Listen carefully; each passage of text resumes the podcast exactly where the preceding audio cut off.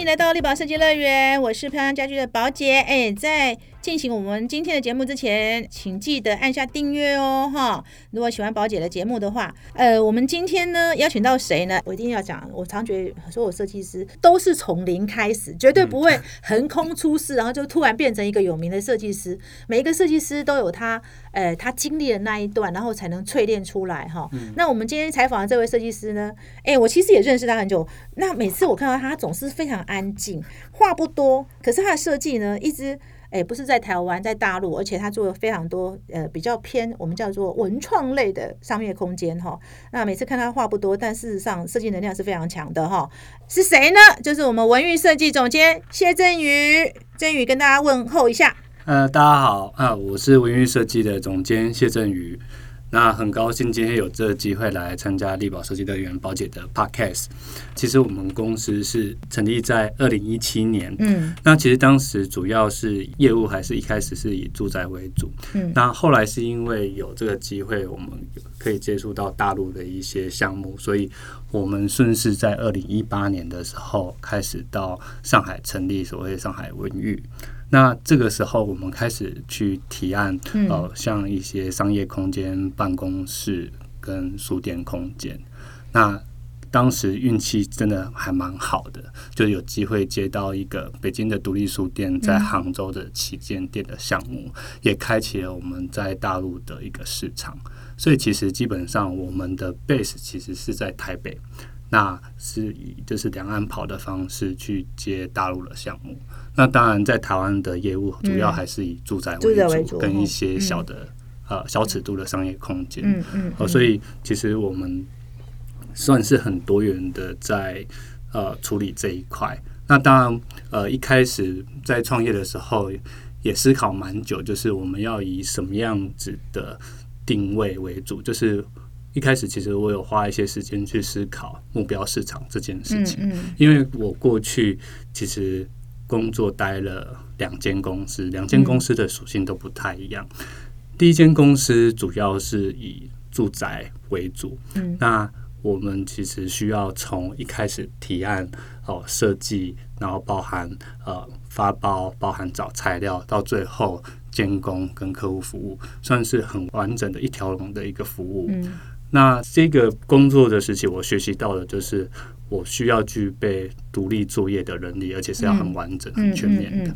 后来就是有机会到一个比较大型的纯设计公司的时候，才体验到，才呃看到，就是说，哦，大型的大尺度的商业空间，它必须要具备团队工作的能力。它不能有自我，就是不能把自己放得太大。嗯嗯你必须要懂得怎么一起操作一个项目。那所以有过往的这些经验，才让我们啊有机会在啊一八年的时候。布局到大陆这样子是，其实我真的我注意到哈，我那个振宇哦，其实振宇真的是非常认真哦。因为漂亮家居其实啊，从大概二零一七一八年陆续开课，还有陆续的一些讲座的时候，我每次都看到振宇。那振宇永远都很认真哈。那真的，我觉得他是真的也，尤其在那个时候设计师的这个小聚的时候，真的常常看到他，然后都很好奇。他永远因为振宇也不是一个话很多的人，对，永远都是安安静在旁边，哇，非常认真在做笔记哈。那当然后来，哎，我就。说哦，这个这个产业绝对会让认真有才华人被看见哈！真的，我我那一次才知道，哎，慢慢的了解，因为你知道他每次来也不太，他也不是一个很多话，也很不是说很会自我捧墨的人，一直追着你说，哎，宝姐，我要这样这样，他也不会哦。但是后来才发现，哎，这个设计师怎么哎？你知道现在在大陆哈？台湾的设计师能在大陆落地的案子的设计师真的没有那么多了哈。我们知道在两岸跑来跑去的设计师是挺多了，好，但真正能够有落地作品的设计师其实是不多的哈。所以当时我知道说哇。这个设计师看起来安安静静的，怎么还诶有案子落地？应该也不是很容易的事情哦。因为宝姐常常在跑大陆，知道说其实一个案子哦，这就我刚刚讲了，两岸设计师，我们那阵子还没疫情前跑来跑去很多嘛，哈。对。参加各种讲座的人多到不行嘛，哈。常常看到一批又一批嘛，对。但是真正有落地作品的人。其实很少。其实那时候我会参加，就是啊，宝姐办的一些活动讲座，我也想要认识一些是不是有跟我一样，然后有两岸在跑的设计师，因为其实有时候蛮孤单的，因为到那边旁边其实是没有人的状态。对，那我们必须要在当地去结交一些朋友，然后也要在当地要有一些商务的窗口，所以其实很多事情是。自己去摸索出来，嗯嗯嗯，那慢慢的才把它内化成是一个公司接案的经验跟流程。其实这段时间蛮辛苦的，有点像像是。那个摸着石头过河的那种状态，所以会想说，呃，如果可以的话，可以透过就是呃外部的一些学习来累积一些呃更宝贵的经营管理的经验，因为这一块确实我们以前就是都是从设计出身，我们只知道要先把设计做好，把顾客照顾好，可是要怎么去拓展呃公司的业务这一块，确实是需要一些机会跟机缘。但我觉得最重要的就是。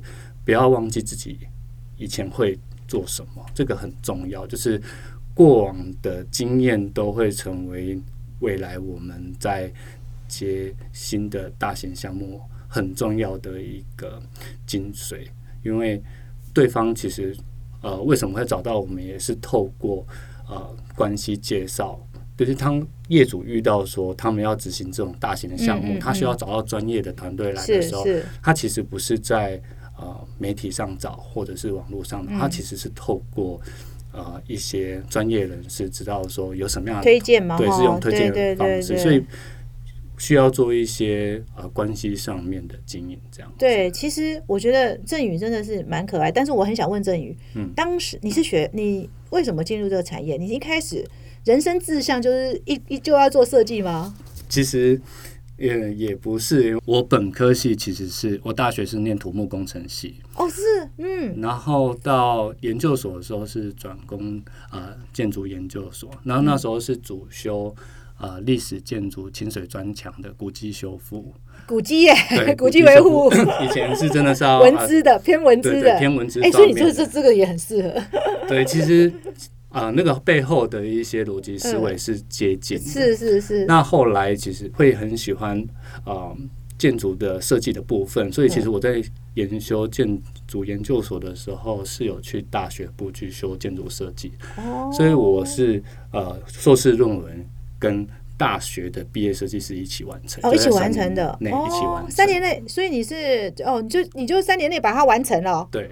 哇，真的！后来就有机会，就是我在退伍之后就想说，那我啊先。来做设计看看，因为那时候也在思考说，其实我建筑那一块也可以走，建设公司那一块也可以走，设计这一块其实也可以走。说，所以你其实应该说，大学念的是土木。我一直觉得哈，很多人其实后来念到建筑或室内设计哦，其实很多时候他不见得是他有点命运的那个启发，你知道吗？他就是不小心考上了嘛，或者是觉得哎，当时尝试就考上，但是是不是真的是自己是适合做这一块料，其实是不一定哦。所以我们会发现说。现在很多科系有很多老师嘛，我们问很多老师，一个班级，哎，真的能够四分之一、五分之一，真的走到真正到建筑室内设计很少。其实，那后来我就发现，跨领域的人，就是原本大学在念不同的科系，后来研究所再去念建筑的时候，通常已经知道自己蛮喜欢的哈。对对对，所以。通常那个时候就会很清楚自己是喜欢的，慢慢在收敛自己到底想要什么。对，那后来发现其实自己还是。比较喜欢偏艺术啊设计这一块，所以我会觉得说，那好，我退伍之后，我第一份工作其实蛮重要，因为它会影响到我之后起点。起点，我都人家跟他讲说，那个起点很重要。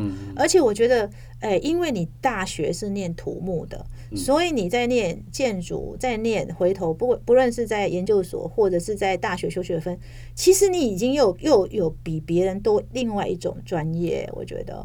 其实我在结构跟构造这方面，呃是比较有概念的，因为但是我过去学习的基础，对对，所以当我在开始做室内设计这一块的时候，其实那一块的学习历程就非常短，对，因为呃我在研究所的那一段的学习是蛮扎实的，对对，就是呃所以后面其实我要补足，就是可能在。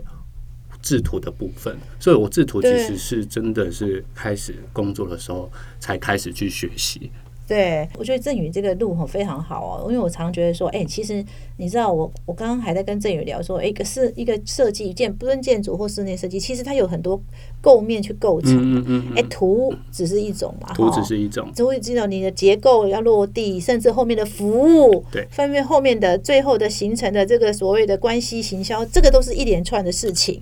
所以其实，哎、因为有土木的基础，反而让你在念建筑的时候更游刃有余，应该这么讲吧？对，算是虽然说我们不会有什么天马行空很夸张的设对计，但是至少它会在一定的逻辑架构上面是可以被实现的。对，那其实这个在做室内设计其实也是一样，做建筑设计们都是一画图的时候，我已经知道它是可以能不能被落做地对对对。对对，你画的时候你就知道说这个能不能被落地，你不会说天马行空画一个你知道它根本不可能落地的东西。是是是，就包含我对们会先去预想，我做这个呃这一笔一画下去，它未来结构上会不会是变形，是是是会不会造成未来业主 maintain 上面的困扰？对啊，我觉得这就是专业。哎，可是你为什么毕业后，我我你刚刚也讲了啦，就是说我们觉得第一家设计公司很重要。那我知道你第一家进的设计公司其实是一家还蛮商业型的设计公，司哈，因为其实不好说是哪一家了，就在隔壁，就在隔壁，我来 在我的时候们公司隔蛮壁。感触的，在十一年前 就是来这边面试。可是那个时候为什么想要进这家公司呢？嗯、那时候其实也是看一些学长姐，哎，哦。有在这家公司待过，然后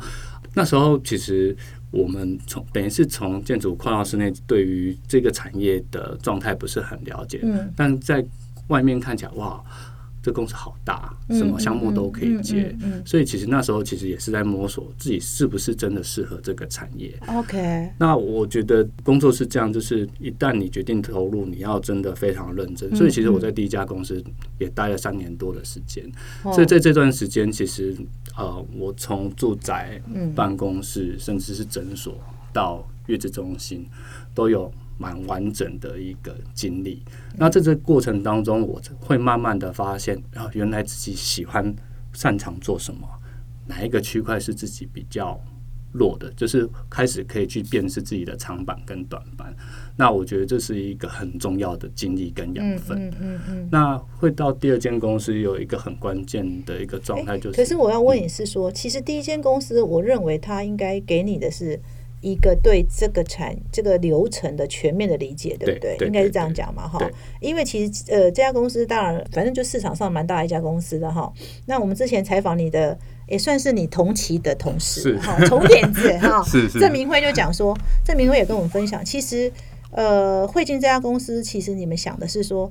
它可以让你从头做到尾，就是从头接触到尾。对其实是让你先理解这个产业的在干嘛？在干嘛。那三年不会说，哎、只是很片段的，呃，只是做纯设计，所以只会绘图，也不会说太偏重工程。哦，像我们上次，因为我们有一次我们聚会，那个丹丹，我们胡廷章哈，我们的另外一个好朋友，他就花时间是在工程上啊在都工地蹲了三四年，对。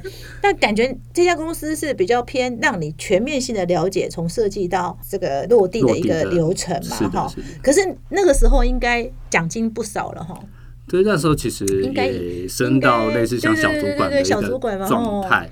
那我我必须说，就是少年得志这件事情很危险，因为那时候觉得，哎、好像很快就可以获得一些资源、一些掌声、一些手势。对对可是对。那为这？行应该没那么简单，因为我觉得，呃，我开始感动我的空间，并不是我平常在做的那一些事情。我觉得我现在好像在那个状态，变得好像是一个商人，而不是一个设计师，因为我要哦好像是一个设计管理者，而不是一个呃真正想要做设计的人的人。所以我觉得我好像遇到一个瓶颈瓶颈，需要去做一个突破。说，所所以第二家公司哦，第二家公司就可以讲了，没关系，就陈瑞宪老师那边嘛，对对对，就是其实那时候刚好他们有一个大型的商场的项哦目需要设计师进去帮忙。那我觉得，呃，平常那时候，其实我那时候我就很喜欢逛书店，那时候很喜欢去看一些商场空间，因为我觉得那个东西是我我处理不来的。嗯，那刚好有这个机会，我觉得我不管怎么样，嗯就算是从助理开始，我都要进去。从助理开始，对对，所以那时候哦其实有一点点打掉重来嗯、重新练功的一个状态。主管也蛮照顾我，所以其实，在那时候，我本来是要要到处跑来跑去的状态，变成说，我就待在公司，好好的把设计制图都做好。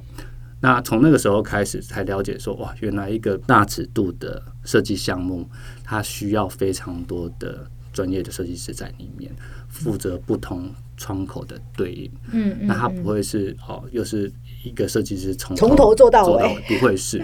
那这样子就会需要我们不同设计师出去的东西都要很一致，它是代表的是公司，嗯所以这个观念其实呃，我觉得在那个时候建立起来是蛮重要的一个关。可是我很想问你说，其实当时其实你正等于是到陈瑞宪老师那边，你是打掉重练的概念呢，等于是要变成是本来已经是小小主管的位置了哈，还有带人了哈，还人家琐碎的事都是别人帮你处理完。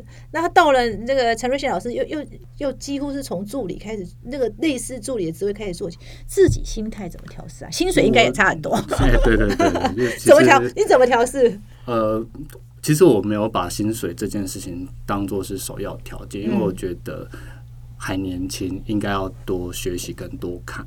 嗯那到那边，我觉得我等于是站在巨人的肩膀上去看一些项目，而且这些项目是我们不可能碰得到的。嗯那我会去思考为什么这里可以，别的地方不行。嗯那为那那个美感是什么？我觉得那个很重要。所以其实只要可以有参与项目的机会，我都会很想要去试试看。嗯嗯嗯，那就因为这样，就是呃，刚好商场告一段落之后，呃，上海成品的项目启动，嗯嗯开始真正的接触到书店项目里。哦，那像这种大型的项目，它的周设计周期其实是非常长的，它不是那种哦两个月、三个月就结束，因为这种大型的呃。我我们称之为文化商业综合体，它必须要从商业策划，嗯。再到设计，再到后面的一些呃深化的一个部分，嗯。所以前期其实是需要花很多时间跟啊、呃业主的不同部门的窗口来去做对接。嗯，那我觉得在这个部分，我们就可以开，就是它等于是开启了哇，原来做设计会有这样的一个维度。我觉得这个很重要，就是我看到的那个视野，所以导致我有哦那样子现在的一个经营管理的思维，在嗯现在的公司上面。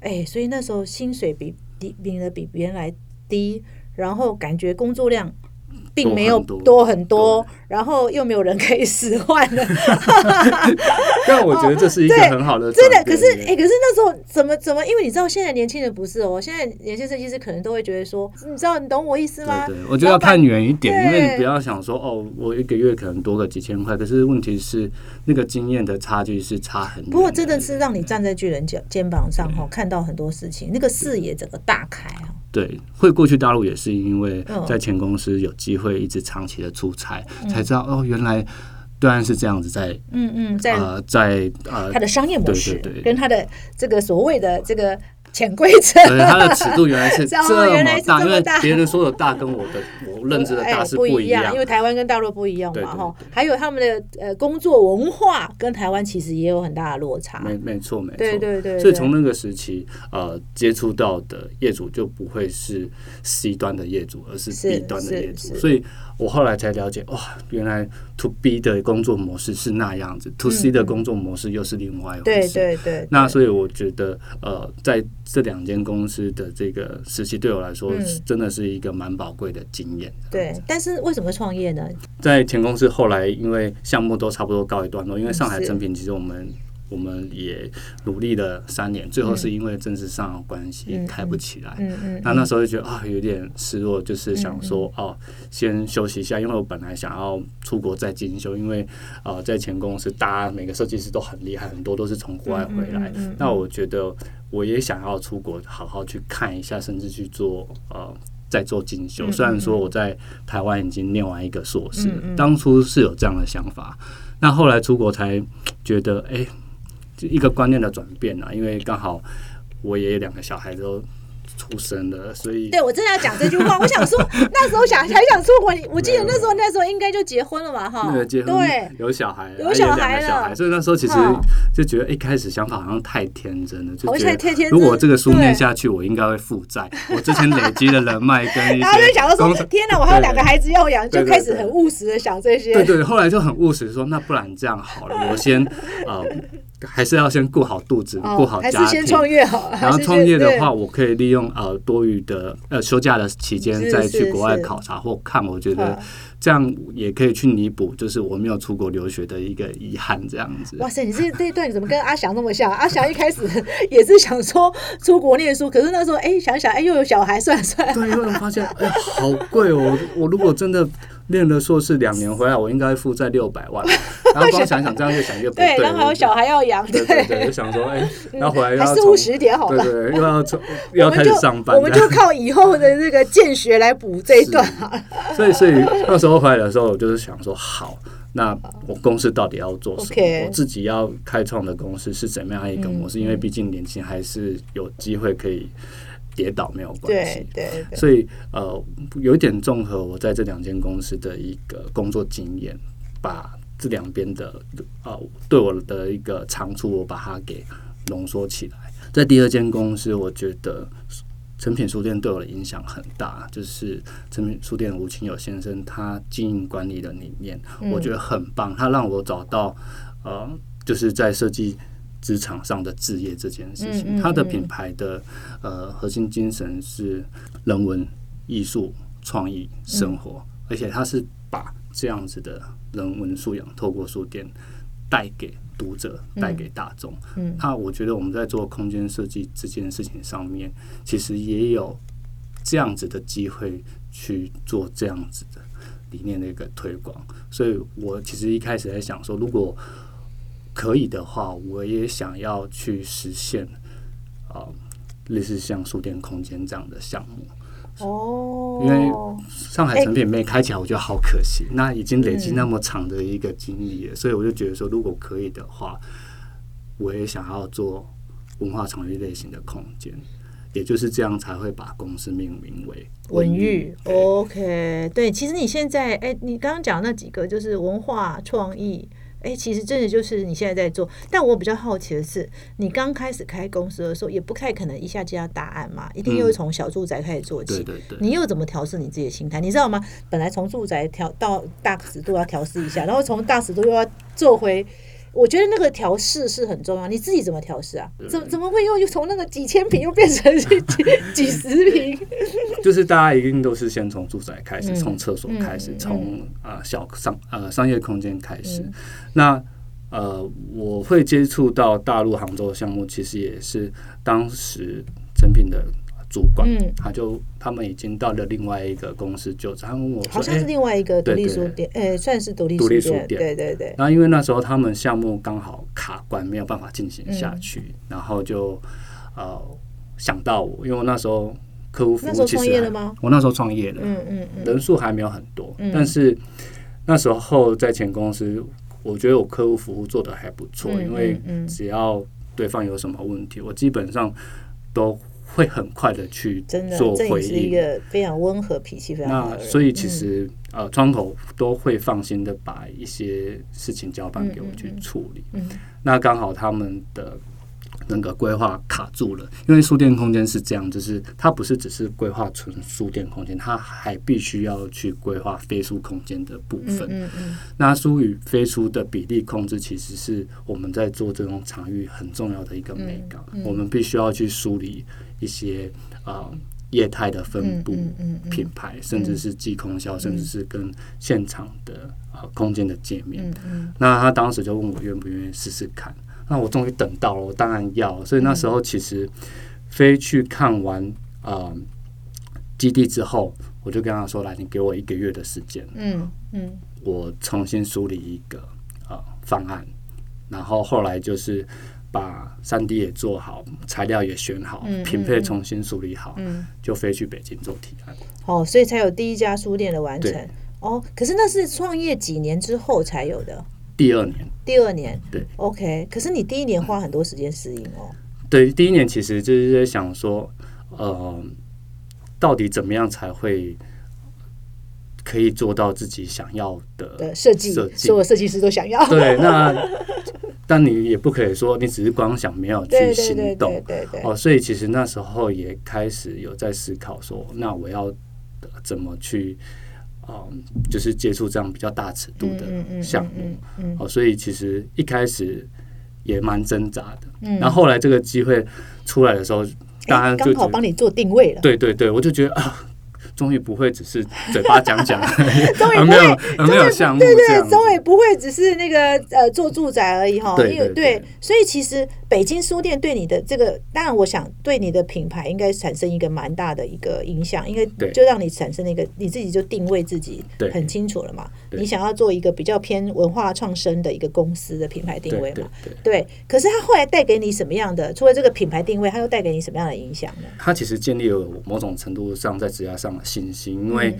等于是重新梳理了我过去会的一些工作经验，嗯而不是只是空间规划，还包含去做所谓的品牌的一些对接啊、跟后续工程的落地的一些执行的细节。嗯我这样讲啊，因为这个项目它总共是三千米平方，它在杭州，它是一个哦，复三千米层空间，就是一千的意思哦，一对千平一千哦，台平。台平那它哦，必须要在三个月内去完成实施设计，嗯因为我最后拿到的时间其实就只剩下这样子，嗯。所以我等于是非需要非常快速，呃，有逻辑架构的去梳理这个项目。嗯嗯嗯。那这个案子奠定了我们就是公司内部的一个文化，嗯怎么从呃哪一个角度去切入，而不是只是只有美感，而是抓住一个文化的一个精髓。我们从文化的角度是去切入，这个文化必须跟在地的风土经济，甚至是人文嗯跟产业结构都必须要一点结合。嗯，连接，对连接对对，我们在做设计的时候，才会有所谓的方向，才会有所谓的方法。嗯。这个思路下来，其实是可以跟业主共生，甚至是可以带动可能啊、呃在地的一些艺术家的一些联名的一个机会。嗯所以，其实，在做这样子的空间，它不是我们一个人在做，而是嗯一个团队在做，嗯跟业主一起在创生的一个空间。嗯所以我我们才会有文化创生这样子的核心经营理念出来。嗯嗯这一块其实也会常常提醒我们自己，在做这样类型的商业空间的时候，我们我们应该要做出怎么样的一个空间，是可以吸引人刻意要到访的一个空间，嗯嗯而不是只是自己在那边看得很开心，但它没有嗯内容。我很怕做出没有内容、很空洞嗯的商业空间。对对对对，嗯，所以这一块其实，哎，一千平、一千台平，哎，这不是所有设计师一下在创业第二年就能到接到一千台平的设计，我觉得真的这个机遇就已经是别人没有的了，嗯哈。所以那个时候其实真的是很投入啦。我还记得说那三个月都只能做这件事，对对，那时候就觉得不管就是说什么都要把这个三个月就只能做这件事。我看起来，对，因为这个案子很关键，是嗯它是在指标性的一个指标性的空间它算是一个指标性的空间，嗯它就在杭州运河旁边的一个商场里面。那商场的目的，它就是希望借由书店来引嗯人流，所以它只能成功不能失败。嗯就是还好我们有把握住这个机会。当完成之后，确实也在当时的杭州的艺文圈啊、引起了一一些讨论，这样跟关关注，对，对，因为毕嗯竟呃，它是北京很重要一个独立书店品牌，叫单向空间，所以我们后续的一些案子也因为完成了这个项目。而产就是而产生连接，地产的也会去看，其他的连锁书店品牌也会去看。嗯。那当然，我们就会自然而然被看见。是是。那当然，在台湾这一块，当然大家就会不知道，因为毕竟那个是发生在杭州。杭州，对对对，这我还是回到那一句话，我觉得设计师哦，最后能行销你们的，一定是你们自己的作品，这个是毋庸置疑，因为我们就是一个买空卖空的行业啊，就是没有落地之前都在你的脑袋里，所以最后呃业主买单的一定都是你已经落地的空间，他一定是看到你落地的空间才会再来找你嘛。对不对？不然的话，他也没办法，除非是亲朋好友，那是另外一件事了哈。对，但是大部分都是一定是看到你已成的空间才会再找你。看起来北京这个案子对你影响，就是应该说北京这个丹夏书店找你这个案子是丹夏吗？对对对，哦，他其实对你的影响是蛮大的哈。嗯第一个案子进来之后，其实你那时候就开始以大陆为主嘛。其实台湾也是有在接，嗯然后这就是就讲到行销定位这件事情上面，嗯因为我认为就是像这种文化场域空间跟一般一般的住宅空间的客群其实是完全不同不同的商业空间不一样，对，完全不同。那呃，那时候我们其实就在思考说，我的公司的主力应该要放在哪一块，嗯才可以嗯我觉得吸引更多志同道合的设计师加入。但是我很好奇，那时候你大概呃大陆的案子占比跟台湾的占比是几比几呢？那时候其实是台大陆一，台湾三。哦，台还台湾还是比较多。对，因为其实那边是因为尺度比较大，所以它面积比较大。对那台湾是个案比较多。对对那那时候其实有在思考说，我们应该要怎么去分配人力，因为在做这种大型尺度的文化商业综合体，是它是需要一个团队。那通常我们需要四到五个人，包含灯光，包含呃几个主创的设计师都要在里面。对可是，在台湾的项目，比我们比较容易可以一一个个人独立完成。所以基本上在那个时候，其实呃，公司的经营模式就是一个设计师至少要有一个商业空间，再配一个住宅的模式下去走。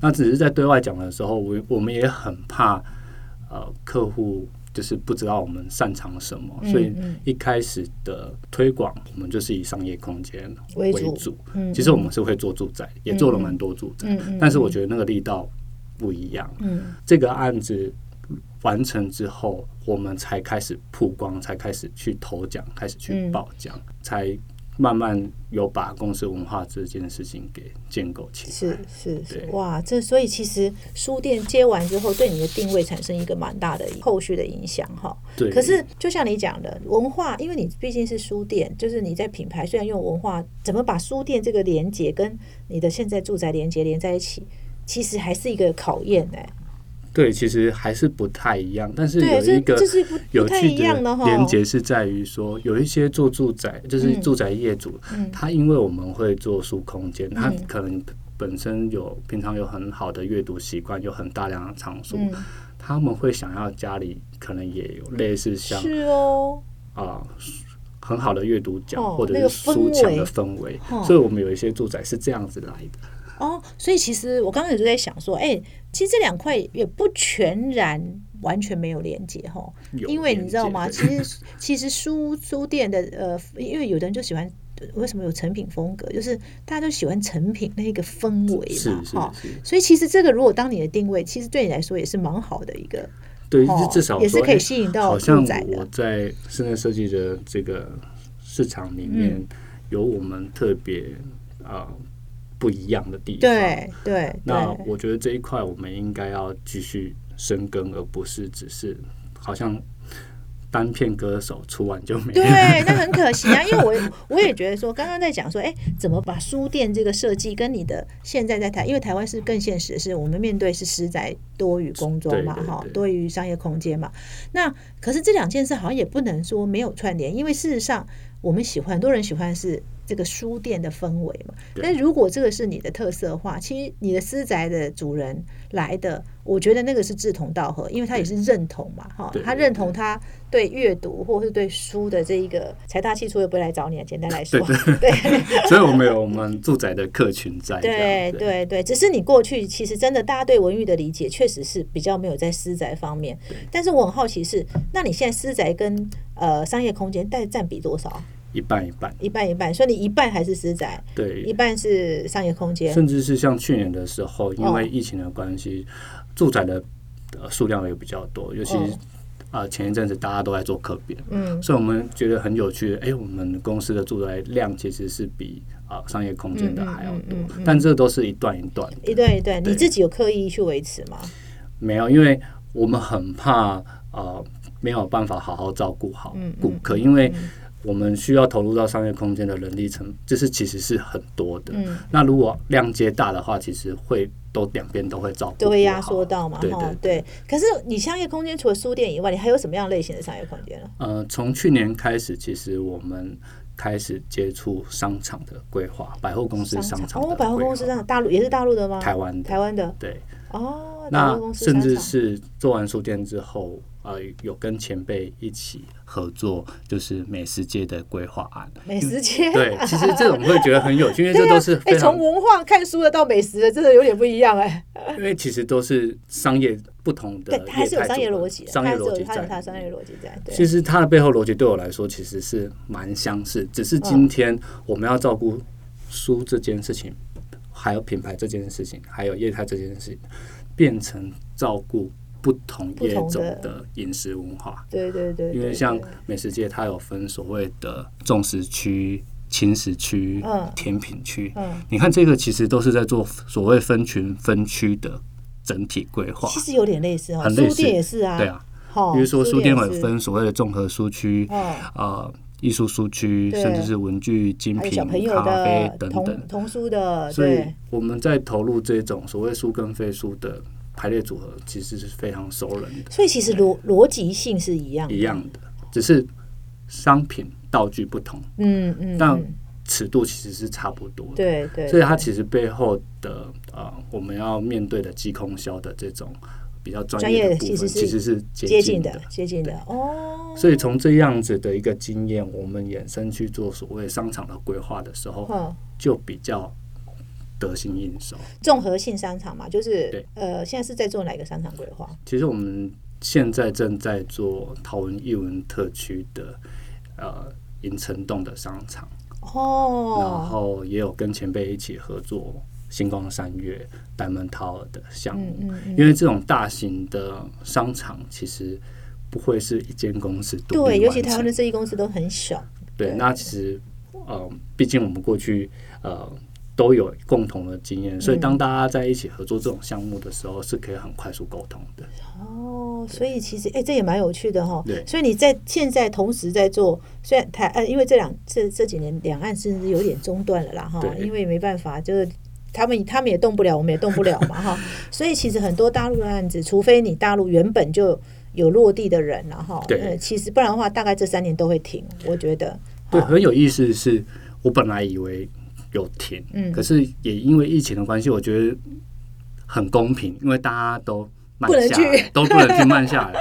诶，反而是因为这样子，我们还接到一些项目在那边。虽然说后来就是被业主戏称，那你现在都变网友了，你都不能过来，你只能远端这样控制，嗯但还是是有一些呃还是有一些机会在。OK，可是那在大陆你其实还是做文化空间吗？还是大陆你还有其他的商业空间？还是以书店为主，还是以书店为主因为我觉得这个部分就是算是我们公司的专业哦的，强项，强强项。嗯嗯其他连锁书店其实也是希望可以做到连锁但不复制的嗯嗯啊嗯，状态。对对那我。们是可以帮助业主去做到这一块，尤其是在六到八个月的时间，我们是可以帮品牌去做出一个数空这间这。个这个也是我觉得大陆空间跟台湾空间最不一样，就是因为大陆空间说真的，他们其实是有那个量体可以支撑单单一主题的一个空间的设计，而且这也是政策下的一个呃空间，因为他们商场很多，每个城市都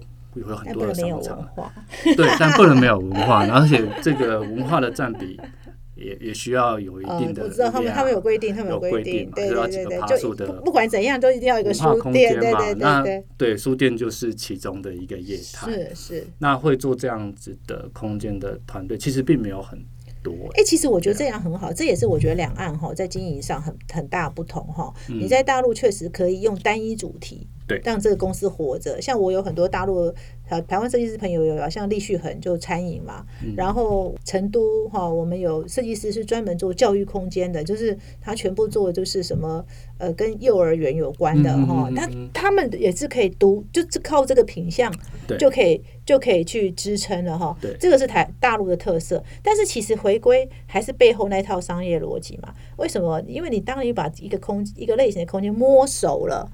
其实，在做第二个业主的时候，其实只是这个公司品牌定位跟形式的转变，是可是它的规则是一样的嘛？对好、对是一样，因为它的就像书店一样，一定就刚刚你讲有那么多个区域，其实有是有它一套的逻辑的。对，而且每一个品牌都有他们自己的品牌文化。嗯嗯，那我们不可能就是都是套用以前的模式，对，不所以都是做成品吧？对，但是我们知道怎么去帮他们梳理出属于他们他们的特色的空间，嗯嗯，那又要快，又要精准，又可以落地，所以这个东西其实是需要累积，而不是就只有一按就结束，它也必须要其他的来佐证。哦，原来我们这样操作是可以的，所以这个过程当中，我们当然就是越做越有信心，因为至少说它不是啊、我们没有只做一个就结束，就是它是可以 for 艺术地产的，对它也可以是 for for 呃连锁品牌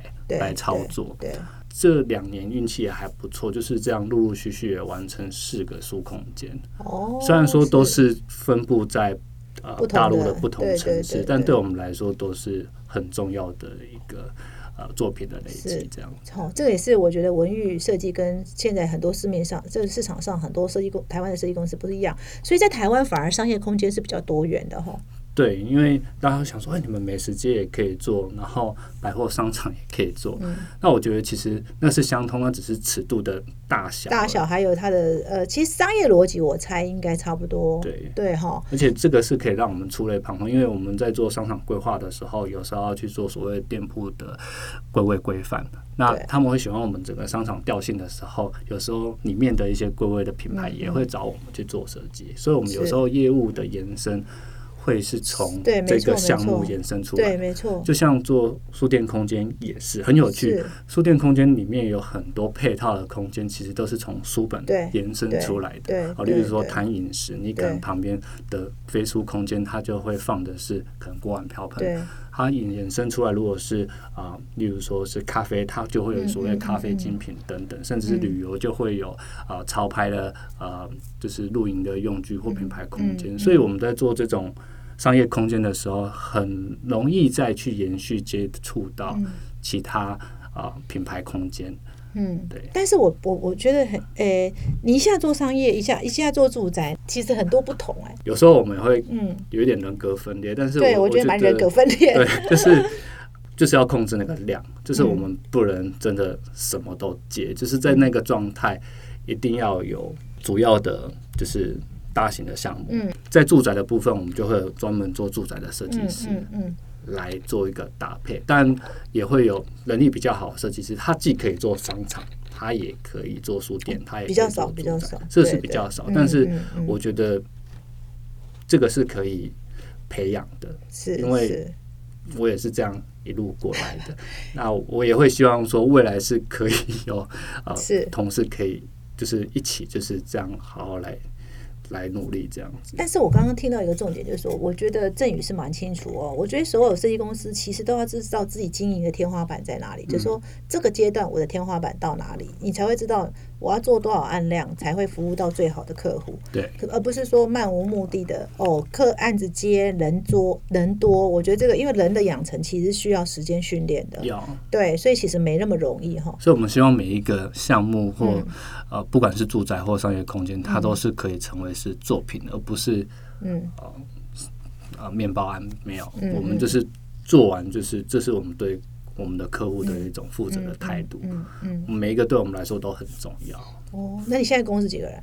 目前编制是八个人，八个人，对嗯，八个人包含我自己啦。嗯嗯因为太多，其实我也我们会照顾不来。嗯我们我觉得是可以有系统的啊、呃组织化公司的模式，嗯可未来会怎么样我不知道，但是至少现阶段我们可以处理好手边的嗯这种嗯，呃两岸的项目这样子。对啊，所以我常说，设计公司其实最重要，我觉得开大开小都不是问题，是自己要很清楚自己的定位在哪里哈、这个是一个选择题嘛哈。我也不认为把公司开大就很好，很厉害，但是那有的人有的人确实有那个能力开大了哈。但是我也不认为说开公司小就会呃，就表示这公司是不好，其实都不是。开大开小真的是选择啦，对，真的是选择题。对，最终还是要适应自己的性格，跟你自己对自对自己的品牌定位嘛。我觉得这是蛮重要的。而且，对，我们是不是真的喜欢做这件事情？业主是感受得出来的。对，没错，没错。那可是我觉得很好奇，你未来你自己公司跟个人的经营目标是什么？如果说，因为你公司现在创几年了？目前公司刚好。六岁了，六年嘛 哈。对对对。如果按照我那个时候讨论的，就是说，哎，五年以下求生存，你也会活下来了嘛。但六到十年应该就是求这个所谓的成名了嘛哈。其实你也算你也成名了啦哈。你也 对，所以你觉得你接下来你的公司经个人跟公司经营的目标是什么？呃，以公司来说的话，我们当然是希望持续能做出好的作品、好的书店，这是我们希望可以持续产出的。嗯。那很重要的也是要。照顾好业主，帮他们的商业模式获利，嗯，那也要同时照顾好，我觉得公司的伙伴，因为，嗯，我我觉得这一块蛮对我来说蛮重要的，是因为过去就是自己是设计师，然后现在变成经营管理者的一个角角色的时候，我希望可以照顾好伙伴，所以未来公司的经营，我希望是可以有系统健全的呃拓展，然后。甚至是未来有机会是从内部可以提找到适合的呃合作伙伴，成为共同合伙人。嗯，那我们这样就可以把事情再做得更完整，做得更完善。嗯嗯，哦，这个是我对未来公司经营管理的一个期许，所以也会来上宝姐的那个设计八讲课程，因为这个我觉得，因为我们只以前其实，在学校或者在事务所或公司里面学习到的都只是设计。这一块其实管理的观念其实有点破碎，都是有点事物或者是尝试所或累累积下来的，其实没有非常完整的一个呃面向。嗯，那我觉得这个必须要持续性去学习。嗯嗯嗯，那这样也可以照顾好公司。那这样子公司好，我个人才会好。嗯，那当然未来。因为我现在刚好四十岁嘛，然后我就预计，如果可以的话，希望未来五到十年可以成立自己的书店品牌。如果可以的话，因为既然都做这一块，都帮别人 做，也想要做自己。想要做，所以你还有个目标是开书店呢？对啊，都真的都做这别人帮别人做这么多，也会想要要想要自己开个书店哈。对对，就跟设计公司去做一个结合，我觉得也蛮好的啊。哦，就是我这样至少情怀跟面包都顾得到。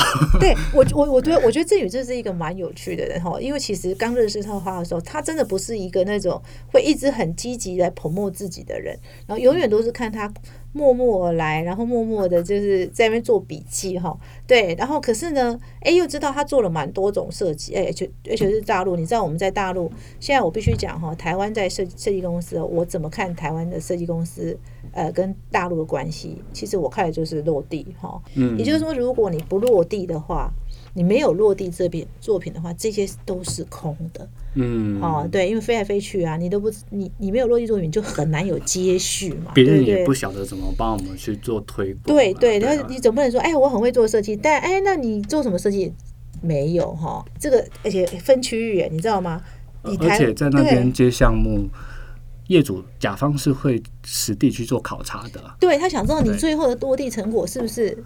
这个你有这个能耐嘛？对不对？他不是只看你提供的简报资料，三 D 谁都蛮会画，他是会去现场去做考察，所以呃，你做好空间的时候，大家都会来帮你。我印象很深刻，那时候呃，另外一个甲方说要去考察，然后书店的店长就说：“郑宇没问题，交给我，我帮你介绍。”所以那其实呃，我我觉得就是你把空间做好这件事情是可，你是可以感动到。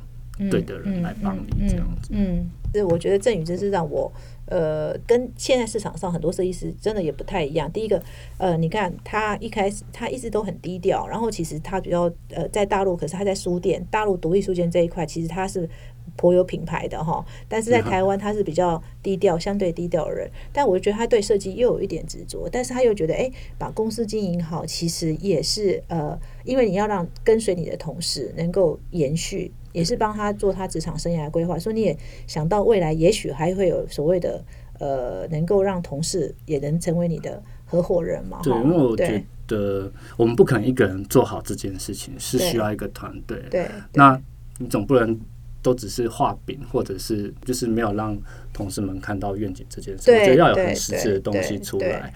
我们在完成这样子项目的时候，嗯我们都会一起去去看，一起去检讨。嗯我觉得这个是最有感的，而不是只是说哦，在那边做完了，他现场怎么样的状况我们不知道。是。就像我们后天我们就要去出差，嗯。去把我们呃最近完成的一些项目，所以要去大陆巡礼的嘛，去把自己做的一些数空间，把它一个一个看一个看完。我觉得这很重要，因为嗯。